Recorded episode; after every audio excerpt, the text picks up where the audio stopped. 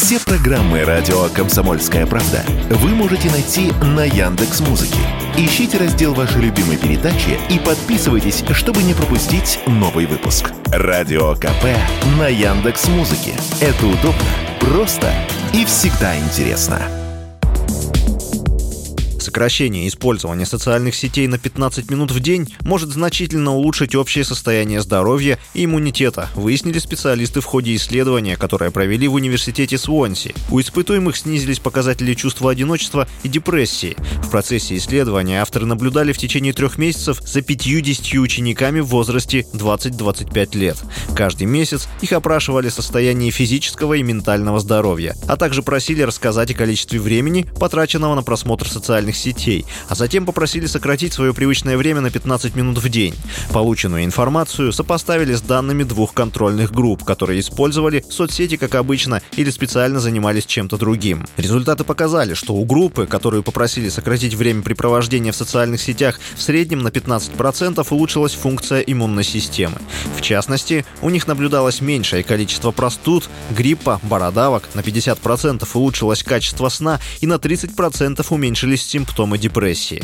Как рассказала в интервью радио «Комсомольская правда» кандидат психологических наук, клинический психолог, доцент факультета психологии образования МГППУ Юлия Кочетова, зависимость от социальных сетей действительно может влиять на здоровье человека вот это вот понятие зависимости, это навязчивый скроллинг, часто называют в психологии, даже выделяют такой вот как отдельный параметр. Это когда человек безудержно листает ленту, постоянно входит в эти вот соцсети, когда это превращается уже в зависимость, то есть такой навязчивый скроллинг. Вот, еще я точно знаю, что есть такое понятие, как дум-скроллинг. Это уже такое болезненное погружение в новостную ленту, это когда преобладают именно плохие новости. Далее это, конечно, повышение тревожности, потому что если мы с вами э, постоянно находимся вот в этом пространстве э, сетей мы видим, например, постоянно красивые какие-то образы. Чаще всего, например, там в социальные сети люди выкладывают что-то, что положительное, да. Часто это обработанные фильтром фотографии и прочее. Самооценка, естественно, не повышается, становится некомфортно. И, конечно, в критических ситуациях, когда мы видим много интересной, классной жизни других людей, и мы постоянно на этом концентрируемся, может дойти и до таких вот э, там депрессивных, апатичных состояний.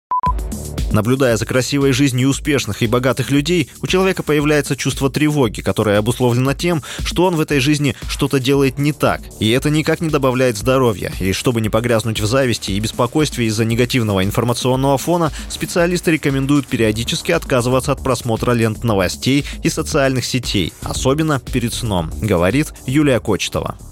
Надо устраивать себе такой детокс от социальных сетей, потому что особенно часто это бывает, когда мы начинаем листать, например, эти новостные ленты или социальные сети перед сном. Неврологи — это прям первая рекомендация для нормализации сна. Это отказ от гаджета э, хотя бы за час до сна. Это раз. Во-вторых, когда мы постоянно внутри этой социальной сети, мы вне общения, вне взаимодействия. Плюс плохие, если тем более новости, тогда это еще хуже. И вот этот вот цвет э, синий, который исходит от экрана, он перед сном особенно уменьшается да, количество мелатонина. Когда мы перед сном, например, там налистываем, у нас и мозговая активность становится более активной, да, естественно, это никак не способствует ни засыпанию, ни а, расслаблению. И можно прямо выделить себе некоторое время для проверки вот этих социальных сетей, но а, стараться делать, например, это не более двух часов в день хотя бы. Как известно, все болезни от нервов, поэтому в будущих исследованиях специалисты планируют установить, является ли связь между использованием социальных сетей и факторами здоровья прямой, или ее опосредуют изменения в переменных факторах самочувствия, таких как депрессия или физическая активность. Василий Воронин, Радио «Комсомольская правда».